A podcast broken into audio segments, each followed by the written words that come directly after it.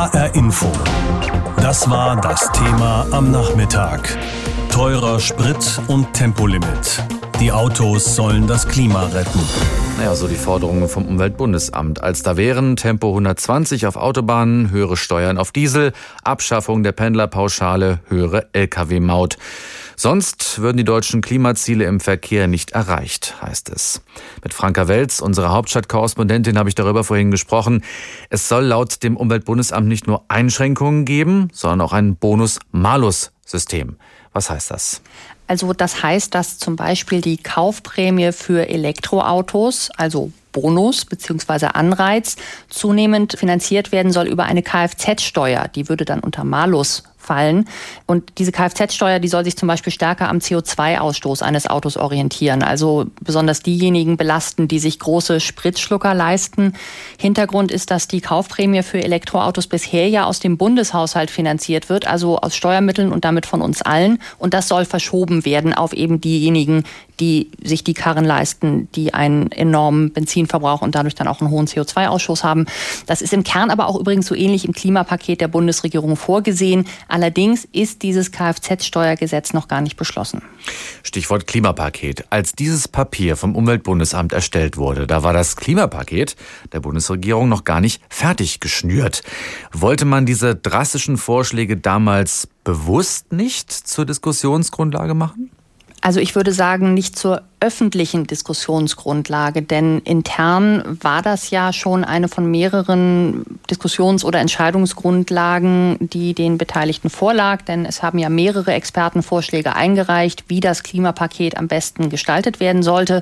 Das Umweltbundesamt hat sich dann, das hat mir vorhin noch ein Mitarbeiter erzählt, aber in Absprache mit dem Bundesumweltministerium dazu entschlossen, mit der Veröffentlichung eben zu warten, wohl um etwas Druck aus diesem Koalitionskessel zu nehmen, denn das Klimapäckchen, wie manche ja lästerlich sagen, war ja auch so schon eine eher schwierige Geburt.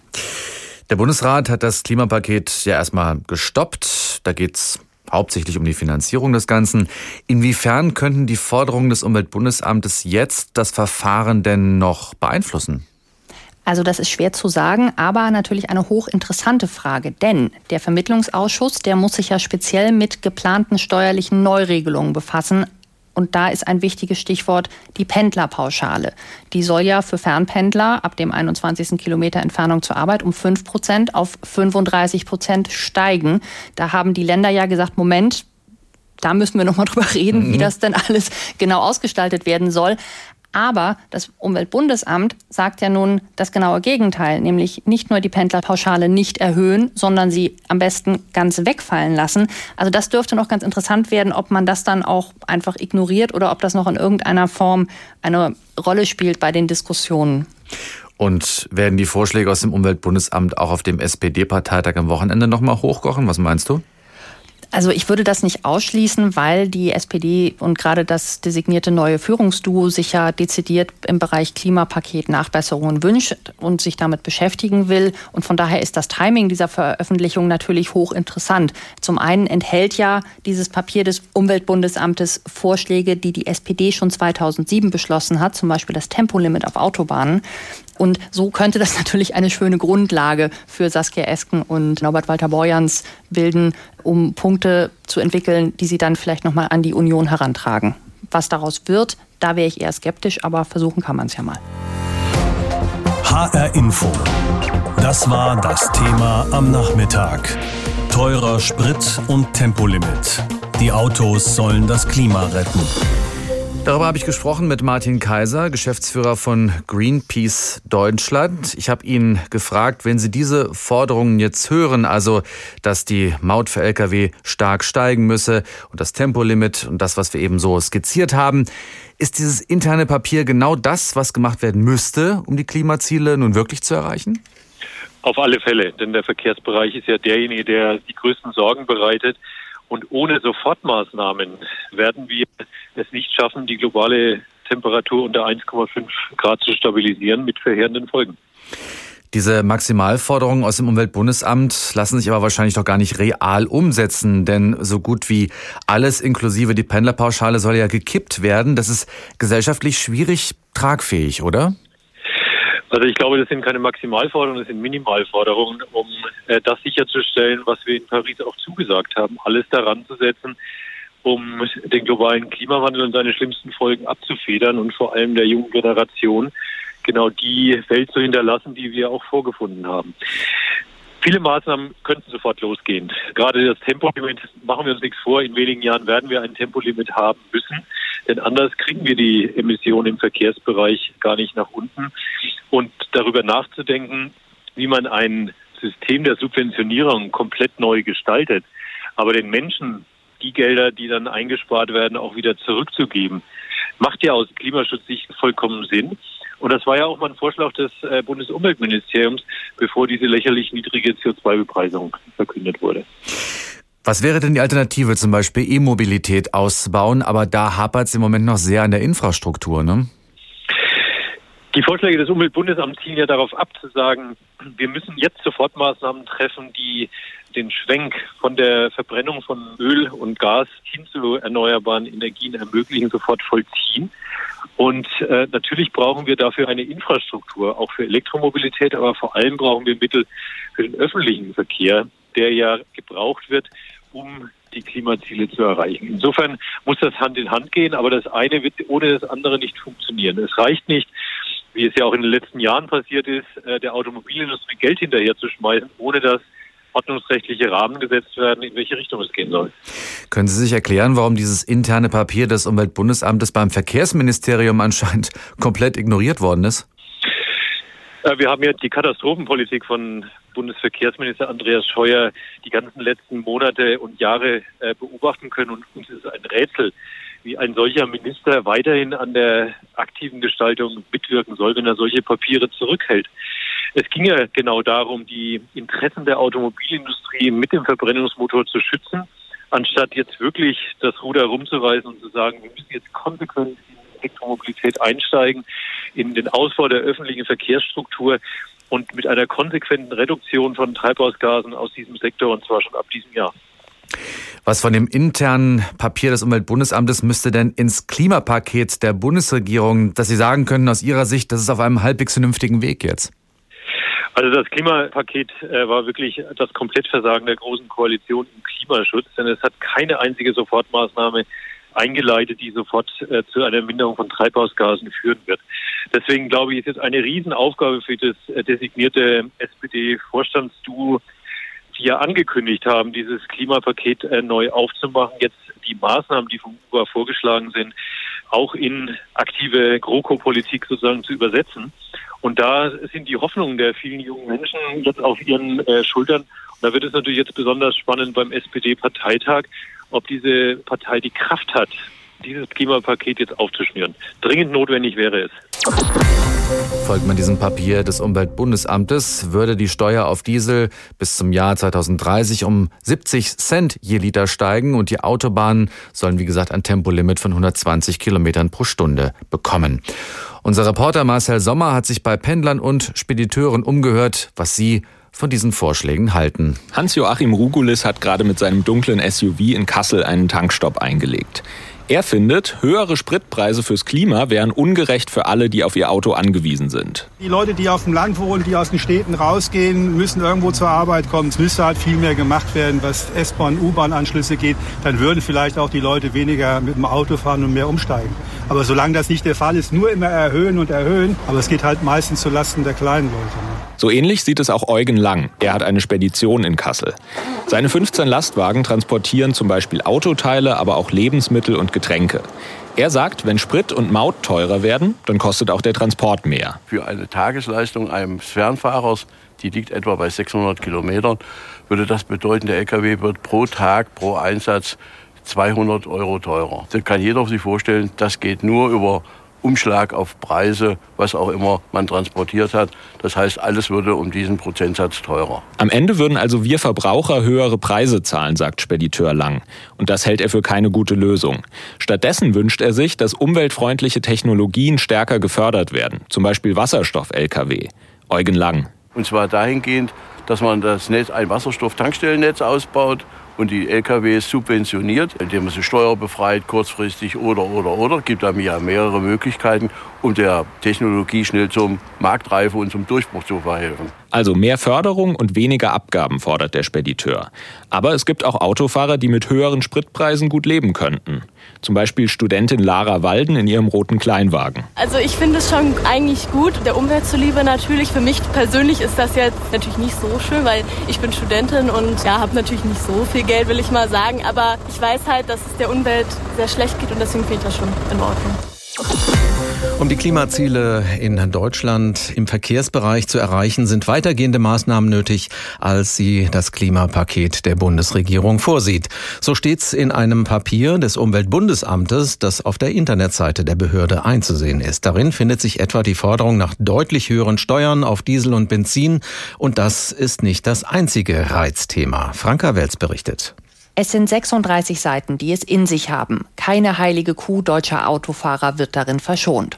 Umweltschädliche Subventionen müssten wegfallen erklärt Katrin Tschikan vom Umweltbundesamt. Darunter wie das Dieselsteuerprivileg, die Pendlerpauschale und äh, die entsprechende Erhöhung dann der Energiesteuer, sodass wir darüber auch äh, schaffen werden, dass insgesamt die CO2-Emissionen im Verkehr so weit sinken, dass wir in die Nähe der Ziele überhaupt kommen. Das ist bisher nämlich nicht einmal ansatzweise der Fall. Der Verkehrssektor ist nämlich der einzige Bereich in Deutschland, in dem die Treibhausgasemissionen seit 1990 nicht gesunken, sondern zum Teil sogar gestiegen sind. Nach den Plänen der Bundesregierung sollen sie aber bis zum Jahr 2030 um rund 40 Prozent sinken. Konkret hieße diese Absenkung, man müsste von derzeit 163 Millionen Tonnen auf dann 95 bis 98 Millionen Tonnen kommen. Und das geht nur, indem man unter anderem auch dem CO2 einen echten Preis gibt. Läge der etwa bei 2030 bei 80 Euro pro Tonne CO2, dann würde Diesel durch diese CO2-Abgabe sowie eine höhere Besteuerung um etwa 70 Cent pro Liter teurer teurer. Bei Benzin wären es rund 47 Cent pro Liter. Aber, betont Katrin Tschikan, das Ganze geht natürlich nicht von heute auf morgen. Wir reden hier von einer Dekade der Verkehrswende. Es braucht die richtigen Entscheidungen jetzt. Dem Umweltbundesamt schweben nämlich Maßnahmen in drei Etappen vor. Neben der stufenweisen Anhebung der Spritpreise müsste nach Ansicht der Behörde auch die Lkw-Maut stark ansteigen und auf Autobahnen sei rasch ein Tempolimit von 120 Stundenkilometern nötig. In Etappe 3 schlägt das Umweltbundesamt zudem eine Elektroquote für neu zugelassene Autos vor. Im Jahr 2030 soll die bei 70 Prozent liegen. Kritik an den Vorschlägen aus dem UBA kommt aus erwartbaren Ecken. Der ADAC moniert etwa, Mobilität müsse bezahlbar bleiben. Die Vorschläge gingen an der Lebenswirklichkeit vieler Menschen völlig vorbei. Und Bundesverkehrsminister Andreas Scheuer von der CSU ließ in ein paar dürren Zeilen mitteilen, wir sind gerade mitten in der konkreten Umsetzung des ausgewogenen Klimapakets. Das ist gemeinsam so beschlossen und nichts anderes. Die Bürger erneut mit Verzicht, Verbot und Verteuerung aller Bundesumweltamt in Panik zu versetzen, ist der falsche Ansatz. Das Umweltbundesamt setzt in seinem Papier allerdings auch klare Akzente beim Ausgleich sozialer Härten. Zum Beispiel, erklärt Katrin Schikan, sei es bei Mehreinnahmen etwa durch höhere Energiesteuern durchaus denkbar, das in eine Art Ökobonusmodell überführen könnten, also eine Art Klimaprämie, die dann an alle Bürgerinnen und Bürger pro Kopf beispielsweise ausgezahlt werden kann. In der Schweiz gibt es schon so ein Modell, das gut funktioniert und wo dann ein Drittel auch für Klimaschutzmaßnahmen eingesetzt wird. Ganz neu sind die Vorschläge aus dem Umweltbundesamt übrigens übrigens nicht. Das Papier, das heute für so viel Aufregung gesorgt hat, stammt bereits aus dem Juni. Die Bundesregierung hätte also bei ihren Verhandlungen über das Klimapaket reichlich daraus schöpfen können, hat sich aber offenkundig dagegen entschieden. Um die deutschen Klimaziele im Verkehr zu erreichen, sind nach Einschätzung des Umweltbundesamtes drastischere Einschnitte nötig. Alle Privilegien, etwa für Dienstwagen und Dieselkraftstoffe, müssten wegfallen. Auch die Pendlerpauschale müsste abgeschafft werden. Außerdem müsste auf Autobahnen ein Tempolimit von 120 Kilometern pro Stunde eingeführt werden. Alois Reiner ist der verkehrspolitische Sprecher der CDU-CSU-Bundestagsfraktion. Mit ihm habe ich vor der Sendung gesprochen und ihn gefragt, warum im Klimapaket der Bundesregierung von alledem nichts drinsteht. Ähm, grundsätzlich muss man wissen, dass das Klimapaket ein großer Kompromiss ist zwischen den äh, regierungstragenden Parteien äh, der Bundesregierung und auch den Koalitionen äh, CDU, CSU und SPD und zu einem Kompromiss gehört durchaus auch einmal die Machbarkeit und vor allem äh, der Blick auf die Bevölkerung, auf die Gesellschaft. Ist es gesellschaftsfähig oder ist es nicht gesellschaftsfähig? Und das, was das Bundesumweltamt fordert, ist meines Erachtens nicht im Ansatz gesellschaftsfähig, weil wenn ich äh, fordere, die Pendlerpauschale abzuschaffen, man muss sich das nur einfach einmal vorstellen, was das bedeutet für all diejenigen, die tagtäglich fleißig in ihre Arbeit fahren oder äh, äh, Diesel müsste um etwa 70 Cent steigen. Also das geht viel zu weit. Ich denke, das, was hier geschafft worden ist, ist ein guter Kompromiss, mit dem sollte man beginnen und dann mal schauen, was am Ende der Tage rauskommt. In der Studie des Umweltbundesamtes heißt es, die Klimaziele im Verkehr seien machbar, sie seien ambitioniert, aber machbar. Warum wird denn nicht zumindest ein Teil davon umgesetzt? Es wird doch ein Teil davon umgesetzt. Äh, es kommt die, äh, äh eine Art CO2-Besteuerung, also der Zertifikatehandel, der am Ende der Tage bedeutet, im ersten Step kostet der Kraftstoff drei Cent mehr. Also ich denke, dass das schon ein Schritt ist, äh, den man gehen kann. Und ich habe vorhin eingangs schon gesagt, man muss immer bei, bei den drei Dingen eventuell auch drei Säulen im Blick halten. Das eine ist die Ökologie, keine Frage, wichtig, notwendig sind wir dran. Das andere ist die Ökonomie und das andere ist die Gesellschaft. Und wenn eine der drei Säulen wegbricht und wenn die Gesellschaft wegbricht, dann fällt das ganze Konstrukt zusammen. Wir brauchen ja auch, um die Klimaziele zu erreichen, die Akzeptanz in der Gesellschaft. Und wir sind definitiv nicht die Partei, die mit Verboten und dermaßen Erhöhungen auf unsere Gesellschaft losgeht. Das werden wir so nicht machen und ist meines Erachtens auch nicht zielführend. Nehmen wir doch mal die Privilegien etwa für Dienstwagen und Dieselkraftstoffe. Warum können die nicht sofort oder auch allmählich gestrichen werden? Gegenfrage. Warum sollten wir das machen? Gerade bei den Privilegien der Dienstwagen hat man jetzt bei den Hybriden eine steuerliche Vergünstigung weiter wieder herbeigeführt, dass diejenigen, die beim Dienstwagen einen zusätzlichen Elektromotor mit drin haben, steuerliche Vergünstigungen haben. Also da hat man schon einen Schritt nach vorne getan, um diese Autos später auch einmal äh, in den allgemeinen Verkehr zu bringen, sagen wir. Deutschland will seinen Ausstoß an klimaschädlichen Treibhausgasen bis 2030 um 55 Prozent reduzieren im Vergleich zu 1990. Im Verkehrssektor soll der Ausstoß laut Umweltbundesamt um 40 bis 42 Prozent sinken. Berücksichtige man die bereits beschlossenen Maßnahmen, also etwa günstigere Bahntickets im Fernverkehr, dann würden die klimaschädlichen Abgase aber weit über diesem Wert liegen im Jahr 2030. Müsste die Bundesregierung nicht das Klimapaket doch nochmal aufschnüren, damit die Klimaziele erreicht werden? Aufgeschnürt werden muss. Das ist mit großen Bemühungen, hat man jetzt dieses ganze Paket geschnürt. Und wenn man jetzt das wieder aufschnürt, dann wird es am Ende der Tage auch nicht besser. Jetzt müssen wir mal starten, dann ist einmal evaluieren, schauen, was am Ende der Tage rauskommt.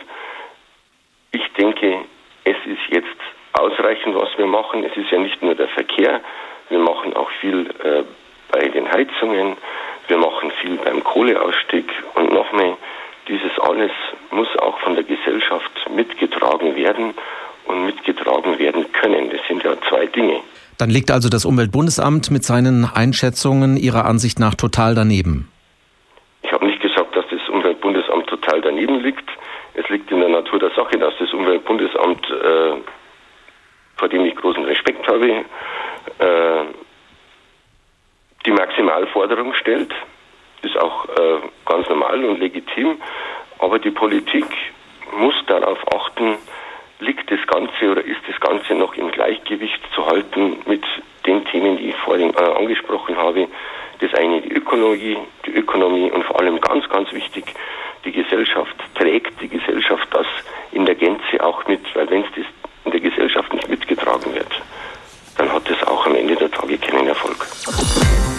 Bis zu 70 Cent mehr für den Liter Diesel, 47 Cent Aufschlag beim Benzin in Schritten bis zum Jahr 2030. Tempolimit 120 Kilometer pro Stunde auf Autobahnen, Fliegen teurer, Bahnfahren günstiger, mehr Förderung für Elektroautos. Diese Vorschläge stehen in einer internen Studie des Umweltbundesamtes und die sorgt für mächtig Wirbel.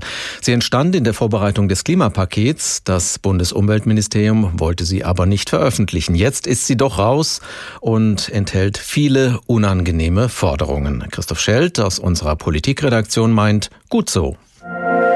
HR Info. Standpunkt. Mehr bezahlen, langsamer fahren, auf Geld verzichten. Ja, das alles ist unangenehm. Kann ich verstehen, dass das nicht jedem gefällt. Unangenehm ist das aber vor allem für die Politik. Denn die Studie des Umweltbundesamts aus dem Sommer zeigt, wie zaghaft, inkonsequent und hasenfüßig die Bundesregierung agiert hat, als sie das Klimapaket geschnürt hat. Die Studie zeigt, dass den Akteuren alle konkreten, aber leider unpopulären Vorschläge auf dem Tisch lagen. Dass sie sich aber nicht getraut haben, den Wählerinnen und Wählern unangenehme Wahrheiten zuzumuten. Mal wieder nicht.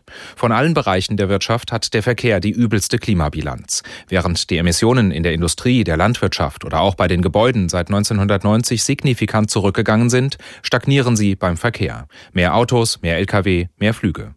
Ich finde die Vorschläge aus dem Umweltbundesamt gut, denn sie sind konkret, sie sind ehrlich und sie nennen endlich Dinge beim Namen, um die sich die Politik seit Jahren herumdrückt, wie zum Beispiel die Privilegien für Dienstwagen und Diesel, die völlig aus der Zeit gefallen sind, aber nach wie vor unangetastet bleiben, weil eine starke starke Lobby das seit Jahren verhindert. Gut finde ich auch, dass das Umweltbundesamt sozialen Ausgleich schon mitgedacht hat. Der Wegfall der Pendlerpauschale zum Beispiel könnte laut der Studie für Steuerzahler kompensiert werden.